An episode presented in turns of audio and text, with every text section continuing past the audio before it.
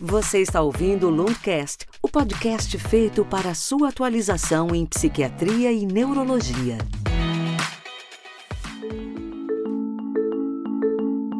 Olá, ouvintes! Olá, Verônica! Estamos no episódio 4 do Lundcast e hoje faremos novamente um formato short, onde vamos aprofundar um artigo super recente publicado em novembro na Lancet, que contou com a participação de três pesquisadores brasileiros, esse artigo chama-se Prevalência Global e Carga dos Transtornos de Depressão e de Ansiedade em 204 países em 2020 devido à pandemia da Covid-19. E esse artigo traz uma conclusão muito marcante. Não tomar medidas para lidar com o fardo do transtorno depressivo maior e dos transtornos de ansiedade não deve ser uma opção. Verônica, você me disse que até conhece um dos autores. Quem são esses autores, pesquisadores brasileiros e que trabalharam nesse importante artigo? Olá, Thales. Olá, nossos ouvintes do Lundcast. Muito bom estar aqui com vocês é, para a gente conversar sobre esse artigo. Sim, na verdade, o professor Paulo Tufo, Thales, ele foi professor, eu tive, como eu me formei na medicina da USP, eu tive aula com ele. Também tem o professor Antônio Luiz Ribeiro, da UFMG, lá de Minas Gerais, e a professora Maria de Fátima Marinho, da Vital Strategies, é, lá de São Paulo também. Então, todos esses foram pesquisadores brasileiros que participaram desse artigo que é importante. E é um tema muito relevante. Eu até lembro que no editorial da BP de maio de 2020, por exemplo, foi mencionado que a agenda da saúde mental continua urgente e essencial e deve ser um dos pilares da resiliência em uma sociedade que enfrentará, né, estamos enfrentando, uma série de desafios perturbadores como resultado da pandemia global. Pensando nesse artigo, pensando que ele fala de depressão e ansiedade, e foi feito com uma escala tão grande, Verônica, conta pra gente algumas informações a mais, de uma maneira resumida, de como que foi feito esse artigo recentemente publicado na Lancet. Então, Thales, antes é bom a gente falar e salientar que anteriormente não há né, na literatura, né, porque foi feita essa pesquisa da literatura, algum estudo que tentasse sintetizar essa prevalência global e a carga da doença, né, desses transtornos, tanto de depressão quanto, quanto a ansiedade, devido à pandemia da Covid-19, considerando o ano de 2020. Né? Então, esse estudo da Lancet acaba sendo pioneiro por causa disso. Então ele foi uma, na verdade, ele foi uma revisão sistemática de vários estudos, né, relatando a prevalência dos transtornos depressivo maior e transtorno de ansiedade durante a pandemia de COVID-19, publicados entre 1 de janeiro de 2020 e 29 de janeiro de 2021. Ele usou, né, como pesquisa as bases de dados que a gente usa normalmente para as revisões sistemáticas, né? Então, PubMed, o Google Scholar, é, aqueles servidores de pré-print, de artigo, a literatura cinza, né? Que é a Grey Literature, que é, são aqueles artigos e também aqueles posters, é, materiais não publicados, né? Por exemplo, sai num congresso, mas não está oficialmente publicado. E também opinião de especialista, que acaba sendo é, um dado importante quando a gente fala desses temas.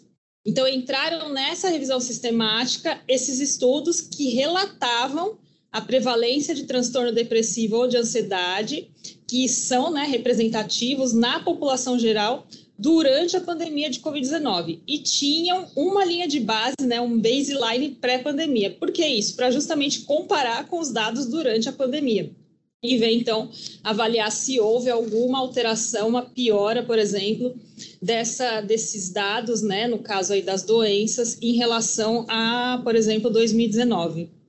Então, os dados foram reunidos numa meta-regressão, né, que é um tipo de uma, um modelo estatístico que a gente pode usar em revisão sistemática, e com isso estimou-se a mudança da prevalência tanto do transtorno depressivo maior e dos transtornos de ansiedade, comparando os períodos, como eu falei, pré-pandemia e o meio da pandemia, por meio de indicadores de impacto da Covid-19, né? Quais indicadores? Então, mobilidade humana, porque a gente sabe que a mobilidade diminuiu, né, durante a pandemia, infelizmente a gente teve lockdown, então muitas vezes a gente ficou isolado em casa, por exemplo, pedia para receber comida em casa, e antes a gente ia em restaurante, as crianças não foram para a escola, então, a gente teve essa limitação da mobilidade. O outro indicador também que foi usado é a taxa de infecção diária de SARS-CoV-2, né? ou seja, do coronavírus, e a taxa de mortalidade diária que houve nessas regiões, nesses locais estudados.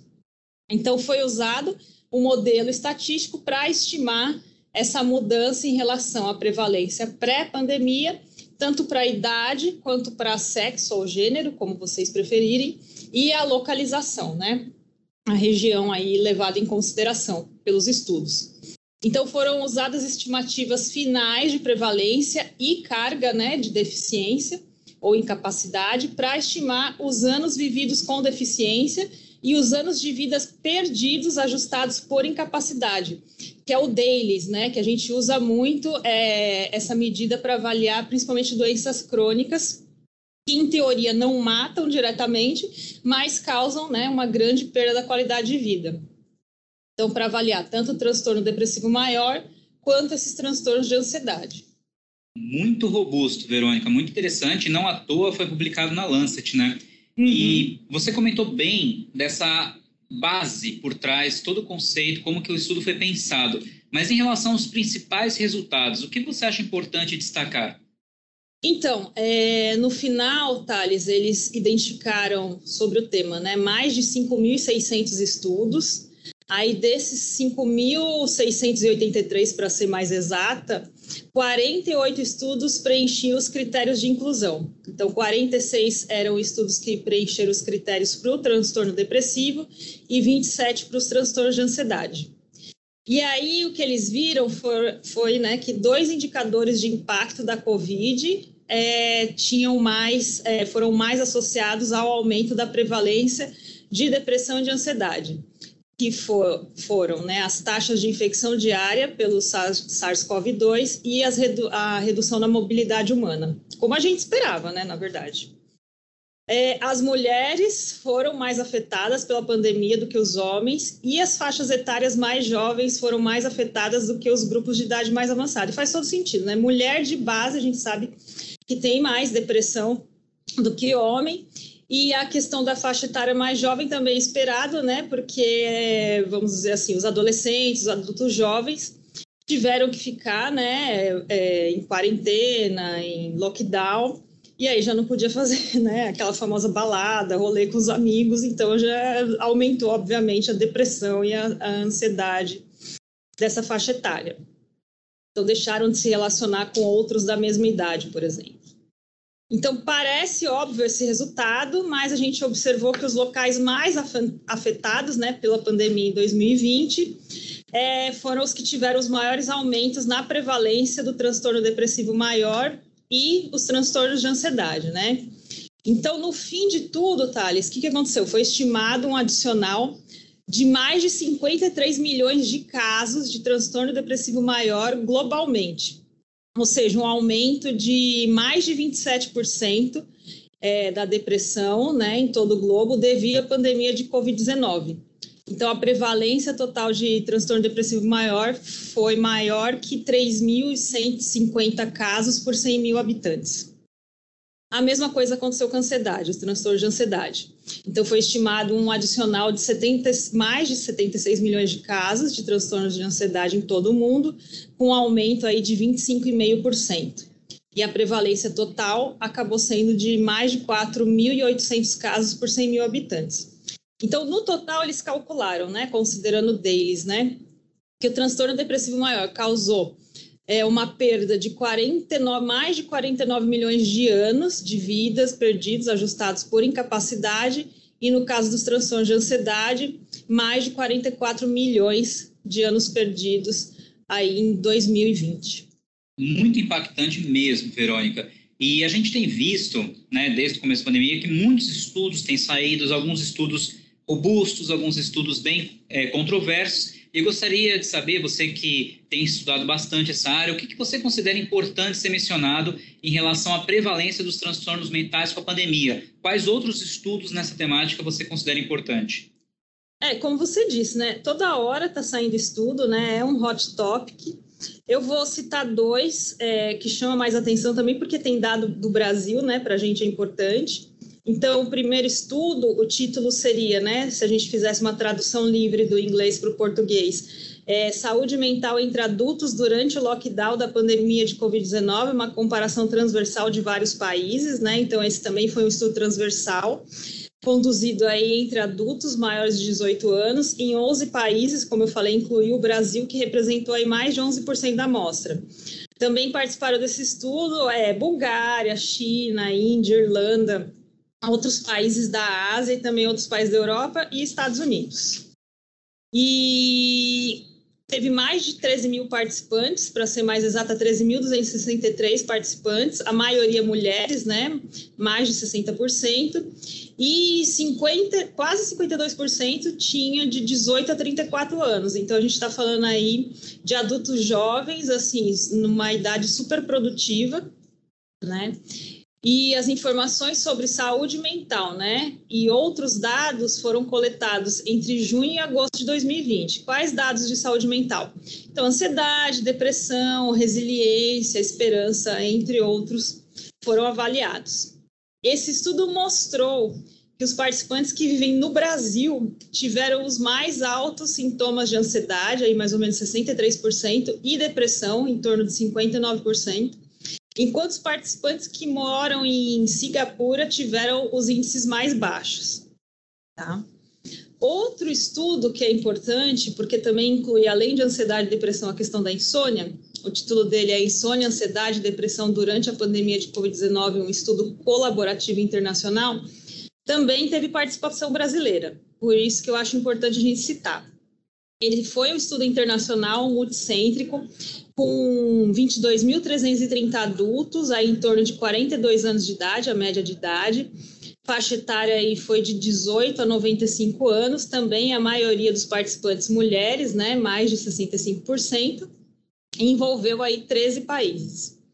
Os participantes eles tinham que preencher uma pesquisa padronizada pela web mesmo, avaliando o sono e os sintomas é, psicológicos durante a primeira onda da pandemia de Covid-19. Então, foi aí de maio a agosto de 2020. Então, as taxas de sintoma de insônia foi em torno de, foi, aliás, maior que 40%, e o transtorno de insônia propriamente dito foi mais de 25%. E foi mais significativo em mulheres, nos mais jovens e, de novo, nos é, na população do Brasil. Também aí entrou como relevante a população do Canadá, na, da Noruega, da Polônia, dos Estados Unidos e do Reino Unido.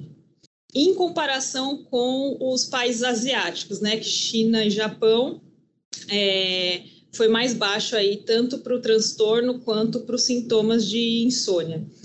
Será que os asiáticos são mais resilientes? Ou eles já estão acostumados, entre aspas, a, a viver numa sociedade mais. É, Menos contato, né? Às vezes. É, também. exatamente, mais complexa. Então, eles já dormem menos, já têm de base mais resiliência para enfrentar depressão, ansiedade. Não dá para saber, né? Para inferir isso, porque são estudos observacionais, né? Mas, enfim, as taxas mais altas foram nos Estados Unidos, então foi quase 50% para ansiedade e mais de 48% para depressão. E no Brasil foi de 47,2% para ansiedade e 38% para depressão.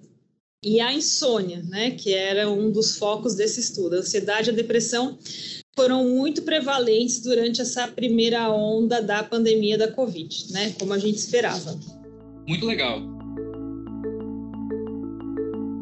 E assim, eu lembro os nossos ouvintes que todas as referências que estão sendo faladas aqui estarão na, aqui embaixo, na descrição do podcast, a gente tem um item chamado Sinapse, onde a gente gosta de colocar conteúdos para vocês se aprofundarem, para a gente se conectar com esse tipo de informação e estará tudo lá bem organizado para vocês. E também, antes de continuar, um recado para você que está nos ouvindo, você também pode escrever para a gente. O nosso e-mail é lundcast.lundberg.com e o e-mail estará na descrição do podcast. Verônica, esse é um formato short. A gente traz para o nosso ouvinte conteúdos relevantes para atualizá-los em relação às principais publicações científicas que estão sendo é, citadas, né, referenciadas num período de tempo em relação a um tema específico. Então, dentro desse tema, a gente está chegando no fim e eu gostaria de que você ajudasse na conclusão do artigo do Lancet, né? Voltando naquele artigo que a gente conversou no início do nosso episódio. Quais medidas deveriam ser tomadas a fim de priorizar a agenda da saúde mental no Brasil? E se existem exemplos de outros países que poderíamos seguir? É, eu volto na conclusão que você mencionou no começo, Thales, que eles falam, né? Não tomar medidas para lidar com o fardo do transtorno depressivo maior e dos transtornos de ansiedade não deve ser uma opção. Ou seja, nós temos que abordar esses pacientes de alguma forma, porque, é, como o próprio estudo mostrou, foram muitos anos perdidos em relação né, à incapacidade, perda de qualidade de vida desses pacientes.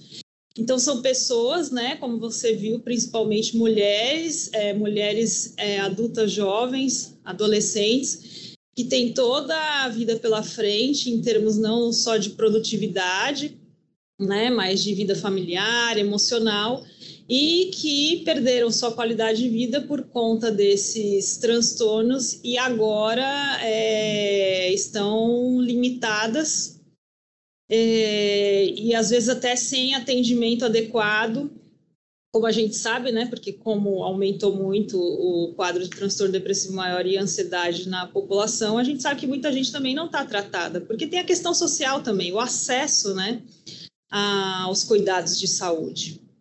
Então, tem um outro artigo da Lancet, né, no caso da Lancet Psychiatry, de fevereiro de 2021, que mostra justamente as estratégias tanto para diagnóstico, né, quanto cuidado das doenças mentais e o papel do apoio psicossocial é, que foi adotado por vários países, né, de baixa e média renda é, durante a pandemia. No caso, participaram desse estudo a Índia, a Indonésia, Nigéria, Turquia, Etiópia, Paquistão, entre outros países, e o Brasil né? Porque é um país aí que tem é, de baixa média renda. O, esse estudo especificamente, o título dele é o impacto da Covid na saúde mental e as respostas nos países de baixa e média renda, reimaginando a saúde mental global. Né? E teve também a participação de uma pesquisadora brasileira, por isso que é, eu cito esses, esses estudos, né? Porque para a gente é importante valorizar os nossos pesquisadores, que é a doutora Daiane Machado, que é doutora em epidemiologia é, e saúde populacional pela London School of Hygiene e Tropical Medicine. E atualmente ela atua no SIDAX da Fiocruz, né, que é o Centro de Integração de Dados e Conhecimentos para a Saúde. Então, nesse estudo, eles sugerem na prática, né, tanto abordagens digitais é, via online, né, por exemplo, telesaúde, quanto presenciais é, que foram adotadas durante a pandemia para, de alguma forma, é, dar uma melhor atenção para essa população com transtornos é, mentais. Então, por exemplo, exemplos de telesaúde, né? É, tinha um programa de apoio e orientação por telefone, é, feito por um grupo sul-africano de depressão e ansiedade um outro exemplo que eu achei bem interessante, que é bem tecnológico, é a triagem pelo chatbot. O chatbot é aquele programa de computador que é projetado para simular conversas com usuários humanos, especialmente pela internet, né?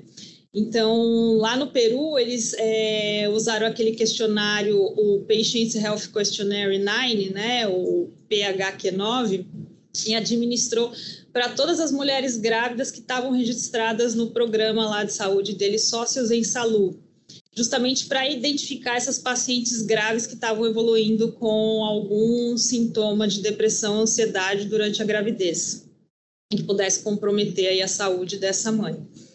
É, também disponibilização de informações online, né? Então, no Belize, por exemplo, eles criaram, né, disponibilizaram recursos e mensagens justamente para reduzir esse estigma das doenças mentais. Muitas vezes a pessoa é, entende que tem problema, mas tem medo de exteriorizar isso por achar que os outros vão julgá-la, né, e achar que, por exemplo, ah, isso é frescura, é, você precisa trabalhar para tirar isso da cabeça, e na verdade a pessoa tem uma doença que tem um diagnóstico e um tratamento.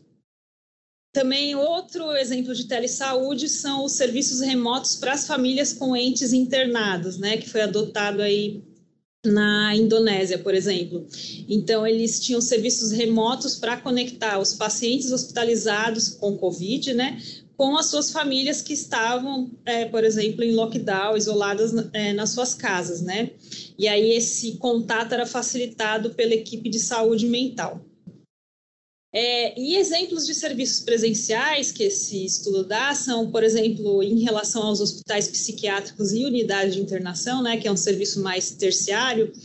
Então, eles tinham equipes de extensão à comunidade para pacientes anteriormente hospitalizados, e isso foi um serviço oferecido, quer dizer, não só é, oferecido, mas que ainda é, se oferece esse serviço no Brasil e em Uganda. E também, é, em relação à atenção primária, foi feito na Libéria e Uganda também um treinamento em diagnóstico e tratamento de doenças mentais em serviços de atenção primária, justamente para aqueles é, profissionais que atuam, por exemplo, vamos dizer, no Brasil, nas unidades básicas de saúde, pudessem fazer um diagnóstico correto e um tratamento mais correto desses pacientes com transtornos mentais.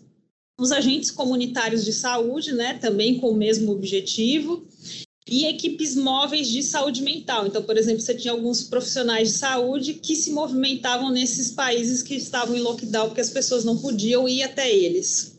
Então, no fim desse estudo, os autores sugerem uma abordagem que inclua é, essas questões sociais da saúde mental, né? É, além, obviamente, das necessidades clínicas individuais.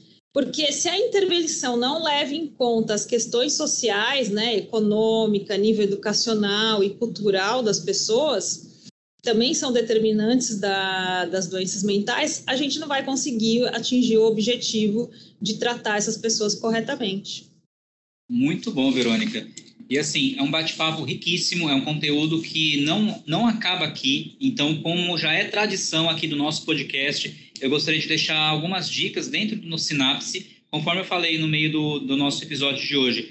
Vejam a, a, as referências citadas aqui embaixo e também convido vocês para continuarem ouvindo o Lundcast, divulguem o Lundcast para todos que vocês conhecerem e que possam se interessar por esse conteúdo. A gente tem episódios muito interessantes aqui falando de Covid-19 e doenças neuropsiquiátricas. Foi o primeiro episódio que contou com a participação do Dr. Fábio Porto. A gente teve também já algumas aulas feitas é, pelo Dr. Fábio Porto em eventos masterclass sobre trauma, luto e long covid também está aqui na, na nossa nosso site, na Progress in Mind. Também tivemos aula com o professor McIntyre nesse assunto. Temos uma área especificamente focada em conteúdos de Covid-19 e saúde mental aqui na Progress in Mind. O nosso objetivo com esse canal é realmente ser um portal de referência em atualização em todos os conteúdos desse sistema nervoso central e não poderíamos deixar de falar de um tema tão atual como é a Covid-19 dentro do contexto da saúde mental, todo o impacto que tem causado esse estresse, ansiedade, isolamento, tudo que a gente já, já tem vivenciado.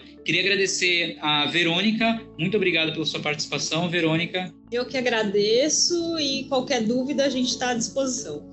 Qualquer dúvida, crítica, sugestão, por gentileza, escrevam para lundcast.lundbeck.com. Será um prazer receber o e-mail de vocês e convido a todos para continuar navegando e deixo aqui o meu muito obrigado e um até breve, pessoal.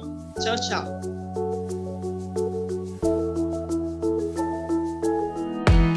Lundcast é produzido pela Lundbeck Brasil em oferecimento da Progress in Mind, o Centro de Recursos para Psiquiatria e Neurologia. Este conteúdo é destinado a profissionais de saúde habilitados a prescrever ou dispensar medicamentos.